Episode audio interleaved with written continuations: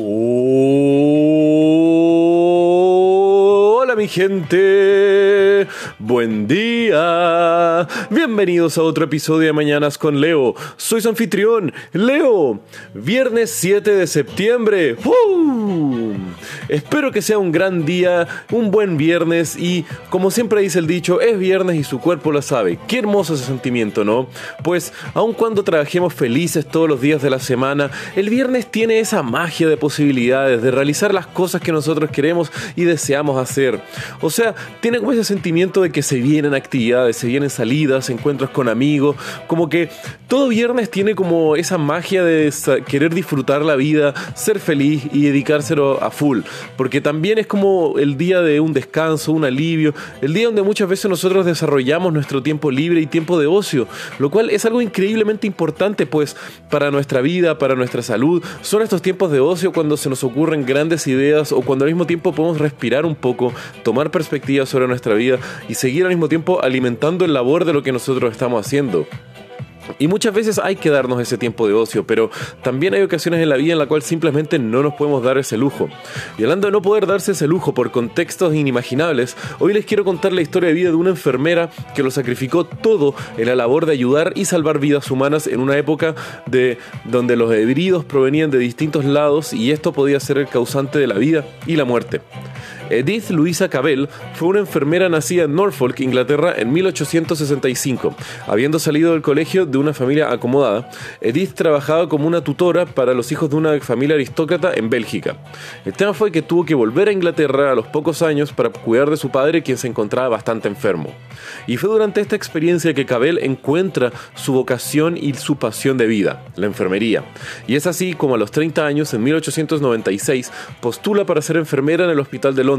donde comienza a trabajar y aprender sobre la labor. Luego, ella se dedica a recorrer gran parte de Inglaterra trabajando en varios hospitales o como una enfermera personal para el cuidado de algunas personas en sus hogares.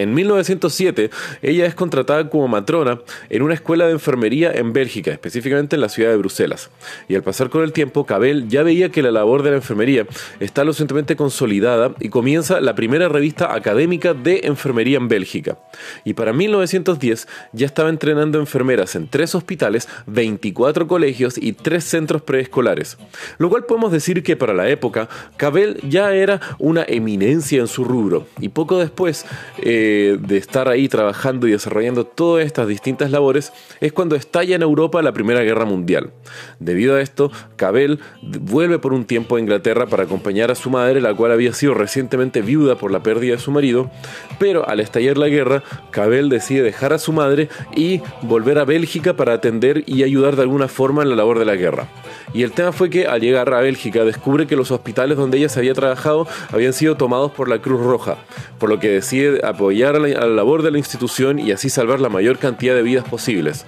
Y ahí es donde la historia de Cabell como una gran humanitaria y trabajadora para salvar vidas se comienza a concretar y resuena hasta el día de hoy. Y como ya sabemos muchos, en, en la época, Bélgica fue una nación neutral, pero al mismo tiempo cuando era, tenía su neutralidad, fue ocupada por Alemania y al mismo tiempo utilizada como un corredor para movilizar sus tropas hacia Francia, haciendo un bypass a la línea de defensa de Maginot pero al mismo tiempo Bélgica se encontraba bajo la protección de Inglaterra. Eso hizo que Cabell, junto con muchos otros eh, británicos que se encontraban en Bélgica, sufrieran de algo bastante interesante, pues habían soldados, trabajadores y en este caso enfermeras ingleses dentro de Bélgica, pero Bélgica estaba siendo ocupada por Alemania, una nación que se encontraba en guerra contra Inglaterra.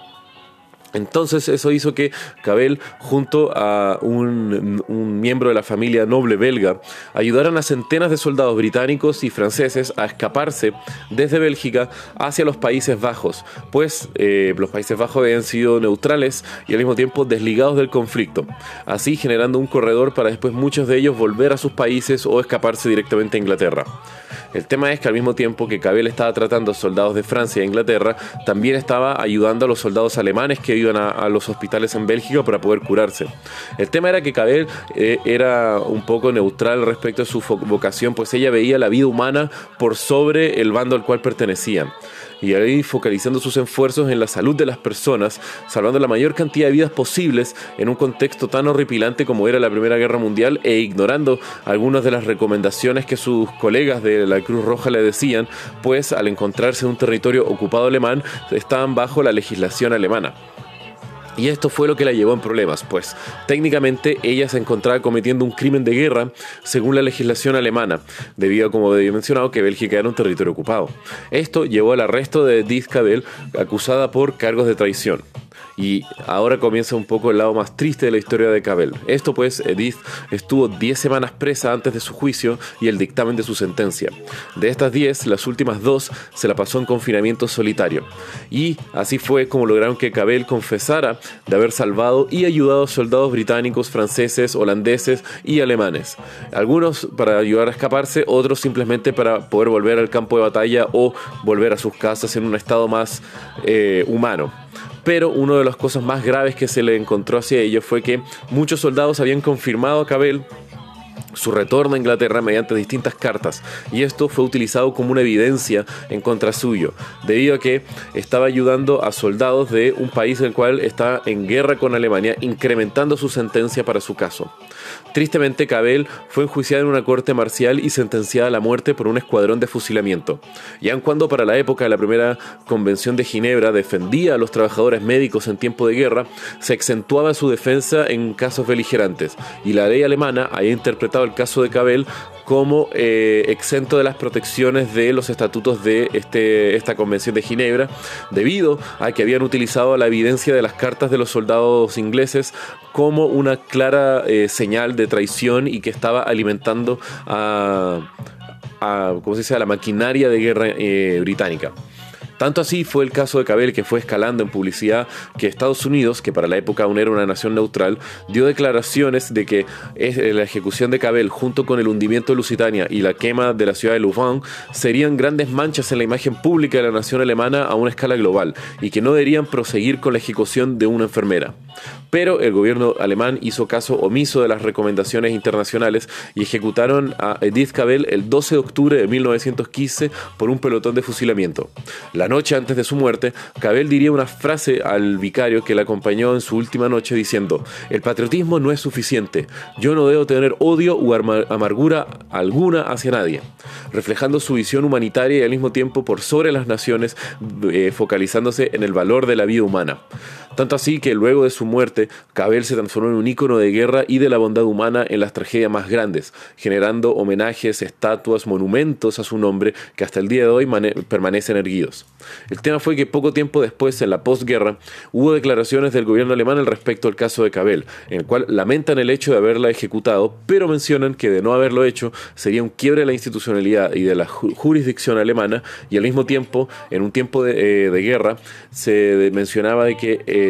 evitar estos casos y no cumplir con la ley podría ser el inicio de actividades sediciosas que llevarían en contra de los objetivos de la guerra alemana durante la Primera Guerra Mundial. Lo cual es bastante triste y fuerte la historia, pero encuentro yo que hay que ver el valor y el lado más hermoso de, la vida de Discabel, una luchadora por la salvación de las personas, para mitigar, aunque sea con su labor y con su grano de arena, la sanguinaria cuenta que puede traer una guerra sobre eh, la humanidad. Entonces el salvar vidas independientemente de la nacionalidad o del bando de la guerra, creo yo que es algo noble y que todos nosotros podemos aprender algo desde ahí.